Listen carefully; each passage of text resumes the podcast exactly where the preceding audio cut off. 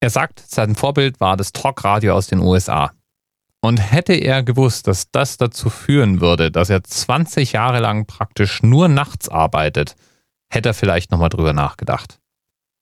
Seine Sendung war gleichzeitig Radiosendung und TV-Übertragung und lief zeitgleich in 1 Live und im WDR. Und das Hauptmaterial seiner Sendung waren Gespräche mit Telefonanrufern. Jürgen Domian hat über seine gesamte Zeit bei der gleichnamigen Sendung, Domian eben, über 25.000 Gespräche geführt. 3600 Episoden gibt's von ihm. Und die meisten seiner Episoden findet man nicht nur auf YouTube, sondern dankenswerterweise auch im Internet Archive. Das heißt, man kann sich durch Stunden um Stunden um Stunden Gespräche hören, wobei Domians Markenzeichen die vollkommen ungefilterte, ehrliche Reaktion war.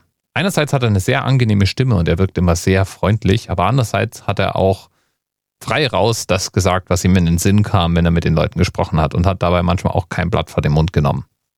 Die Sendungen hatten dann manchmal Oberthemen, also was weiß ich, zum Beispiel gab es mal eine Sendung zu dem Thema Porno oder es gab das Motto, es geschah im Wald oder Geschichten mit der Bahn in jedem Fall konnte jeder anrufen, der meinte, irgendwas erzählen zu können.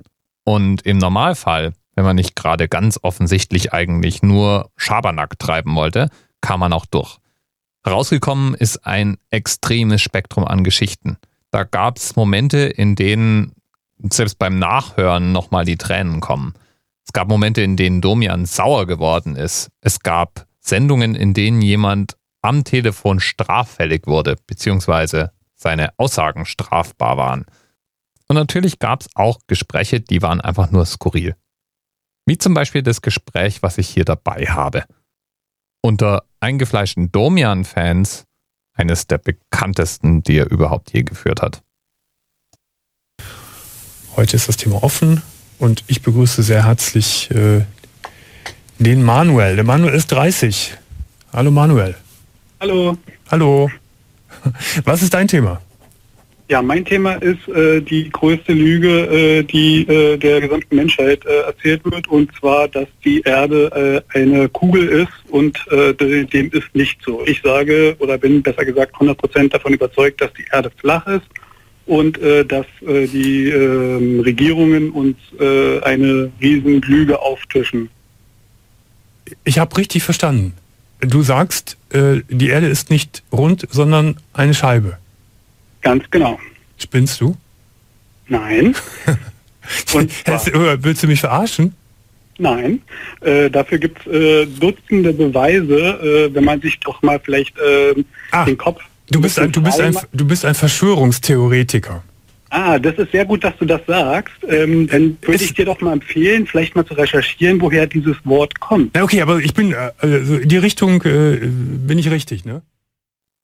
Ja, ich würde sagen, er ist richtig.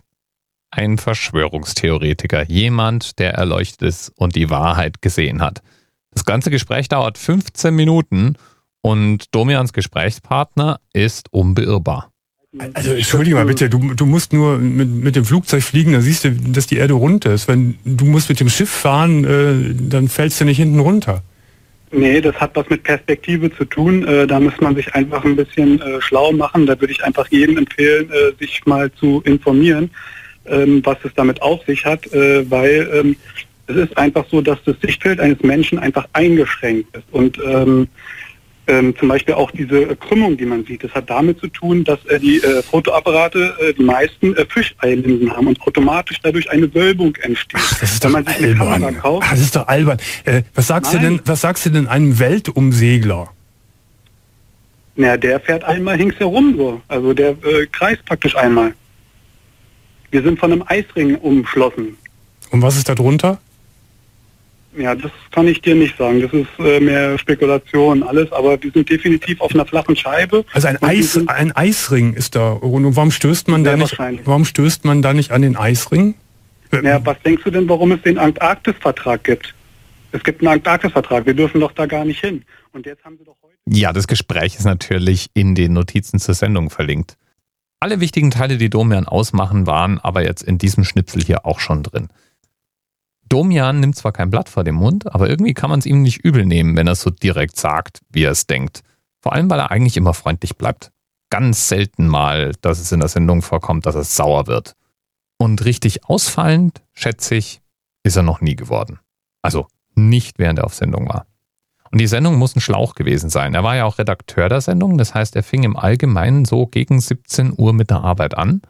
Und die Sendung selber, die ging bis um halb zwei. Er sagt danach, gibt es immer noch eine Stunde Nachbesprechung.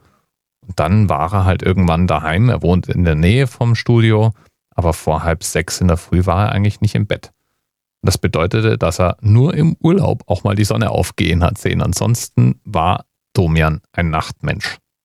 20 Jahre lang. Und auch heute, nachdem eigentlich alles schon ausgelaufen ist, hörten sich die Sendung immer noch gut an. Die Gespräche sind irgendwie zeitlos. Ich mag Domian und ich finde es schade, dass er nicht mehr sendet. Die Kulisse, vor der er gesendet hat, war übrigens auch fast durchgehend immer dieselbe. Eine gefakte Ziegelmauer, vor der er saß und im Bild ein super kitschiger Porzellanhirsch.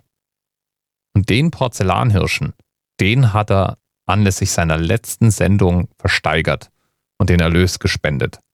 Und dieser Hirsch ging für über 43.000 Euro raus.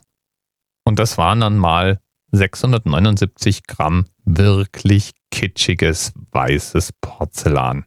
Das wissen wir dank Themenpate nicht sicher. Und dank Themenpate nicht sicher weiß ich auch, was ich den Rest der Woche wahrscheinlich zwischen meine Podcasts einstreue. Alte Domian-Sendungen. Ja, ich weiß nicht, die haben, vielleicht haben die das ja erschaffen, wo wir hier leben. Vielleicht sind wir in einer Art äh, Terrarium oder. Vielleicht gibt es auch Mickey Mouse. Ja, jetzt verarschst du mich. Ja, du, du mich äh, auch irgendwie. Nein, ich verarsche dich nicht. Nein, ich beschäftige mich seit zwei Jahren damit. Ich habe mich mit Physik, mit Mathematik, mit Geometrie, ich habe mich mit Geologie beschäftigt, ich habe mich mit äh, allem beschäftigt. Äh, ist doch merkwürdig, dass dann kein, keiner von führenden Wissenschaftlern auf der Welt so etwas ja. sagt. Ja, weil die da, ja, es gibt Wissenschaftler, wir müssen auch einfach nur mal ein bisschen recherchieren. Es gibt Wissenschaftler, die was dazu sagen. Ja, das sind, durch, das sind durchgeknallte. Ja, also das ist natürlich, so kann man es immer sagen. Ne? Aber nochmal mit der Erde. Es gibt auch mittlerweile ganz viele Sonden, die Fotos machen von, von, von weit oben und von, vom Mond und weiß ich ja. von. Dann sieht man doch unsere Kugel schweben. Ja, genau, das ist gefälscht. Ach, ach so, das ist gefälscht. Ja gut, da, ja. Kannst du, da kannst du natürlich jede, jeden Quatsch kannst du in, in die Welt setzen und sagen, das andere ist immer gefälscht. Ja, das ist ja, das ist ja, wenn, wenn du verstanden hast, dass die Erde flach ist, kommst du automatisch zu dem Schluss, dass alles gefälscht ist. Ne? Und wenn du weißt, dass die Erde flach ist, dann... Äh, ja, aber das ist ja gerade der Punkt, den, der, der so absurd ist. Nochmal. Bis bald. Thema Rest 10, 9, 8... The experience of 47 individual medical officers. Was hier über die Geheimzahl der Illuminaten steht. Und die 23. Und die 5. Wieso die 5? Die 5 ist die Quersumme von der 23.